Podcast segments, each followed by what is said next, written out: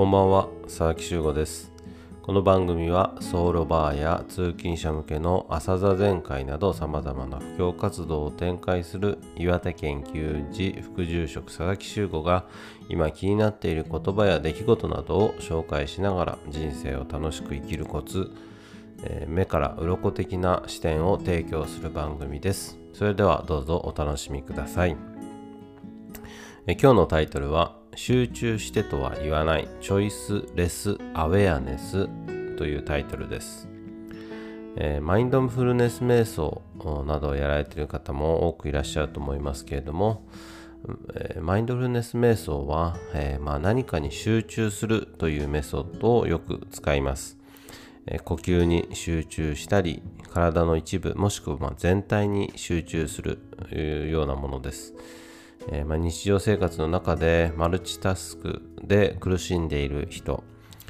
さまざ、まな事柄に気が散ってしまうというような人にとってはですねこう一箇所に集中するようなこう一点集中型の瞑想方法っていうのは、まあ、有意義なものになるでしょう、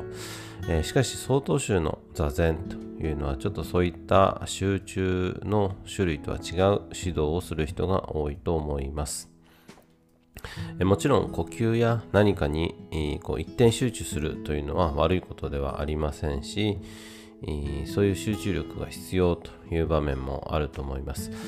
しかし座禅では、まあ、意識的に何かをこう選んで集中するということを、まあ、嫌います、え、何かを選んでしまうことで私が気持ちをコントロールしているとかですね。私が集中するためのこうメソッドみたいなのを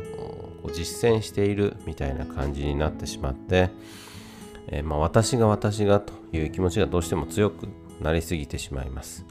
まあ、集中することを意識しすぎてしまうと私が座禅している私がリラックスしている。私が集中していると私が中心の価値観になってしまいます。ま、座禅はですね、この私がという部分と、まあ、このどのように付き合うのかということが大切になってきます。まあ、座禅はこう私が何かをするというような doing モードから、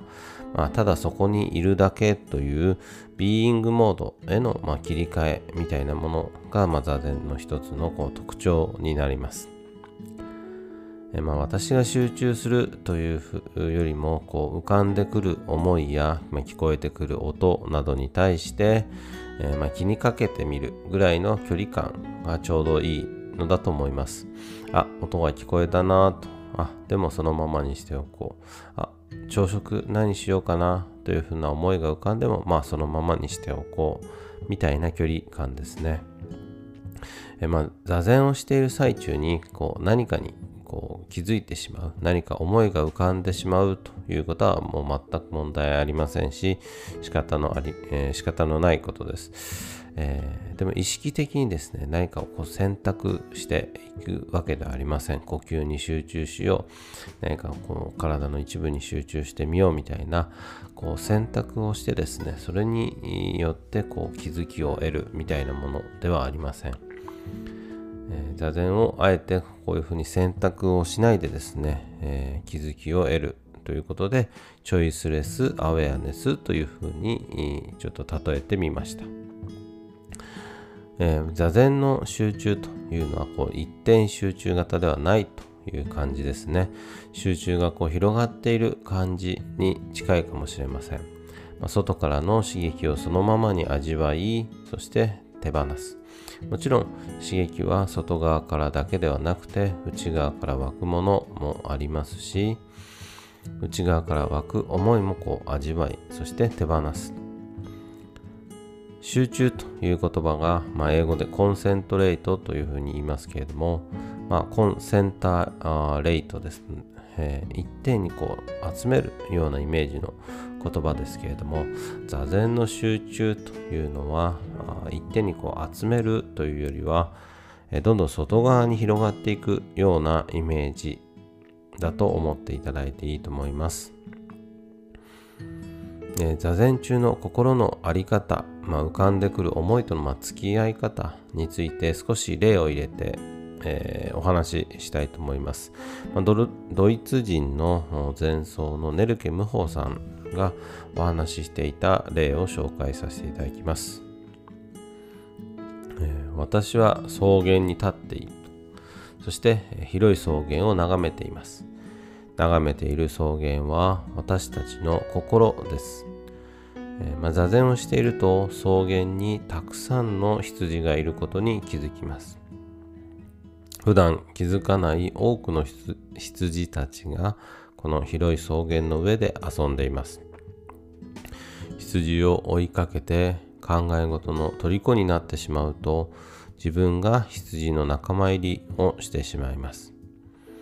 まあ、そういう自分が嫌になって呼吸を数えてみたりいろいろなことをやってみて、えー、自分をコントロールしようとするのがこの羊飼いです。この草原には自分が大事に育てた花畑もあるし野菜もある。そしてこの花畑だけには羊には入ってほしくない。えー、大事な野菜たちを食べてほしくないといつの間にかですね自分が羊飼いの立場になって羊たちをフェンスで囲んでみたりよくよく見ると白い羊だけではなくて黒い羊もいるでこれも気になってしまってこの羊を2つに分けた方がいいというふうに思ったりもする。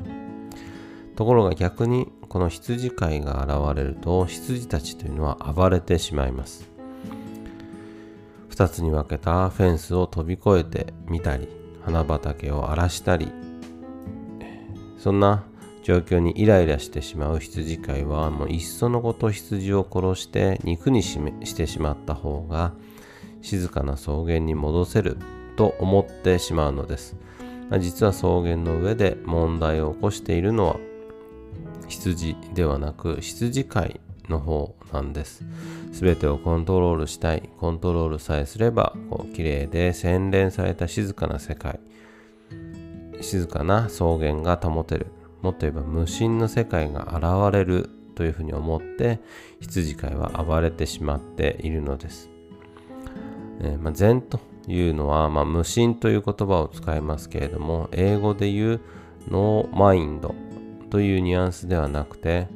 むしろこう open mind free mind flowing flowing 漂っているマインドというニュアンスに近いと思います。まあ、それに気づいてですね、心に少し余裕ができると、まあ、暴れている自分をこう上から少し別の視点で眺めるような立場ができます。まあ、自分がこの大空になるような感覚です。えー、まあ、相変わらずですね、羊たちは遊んでいて、相変わらず羊飼いはそれを気にしているんですけれども、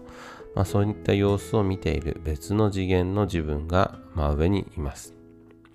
まあ、空である自分は上の方からですね羊たちや羊飼いのありのままにこう眺めてそして、えー、何もしません。まあ何もしない、うんまあ、そのままにしておくという感じですね。でもぼんやりとこう見逃すというわけではなくてちゃんと気づいている。そんな感覚になります。しかし座禅はこの空になれば終わりというものではありません。まだ続きがあります。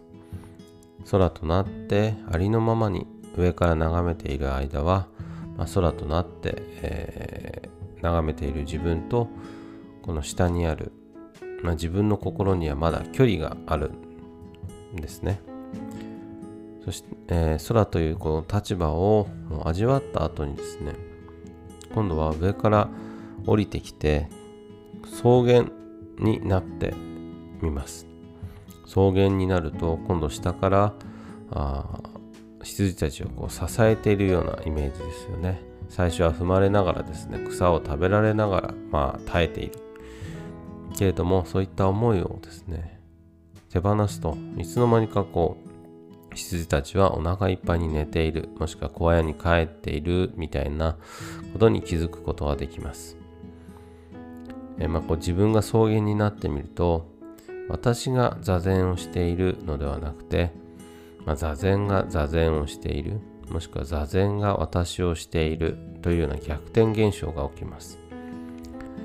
えー、まあ、草原や羊みたいなものをこう上から見ている自分そして、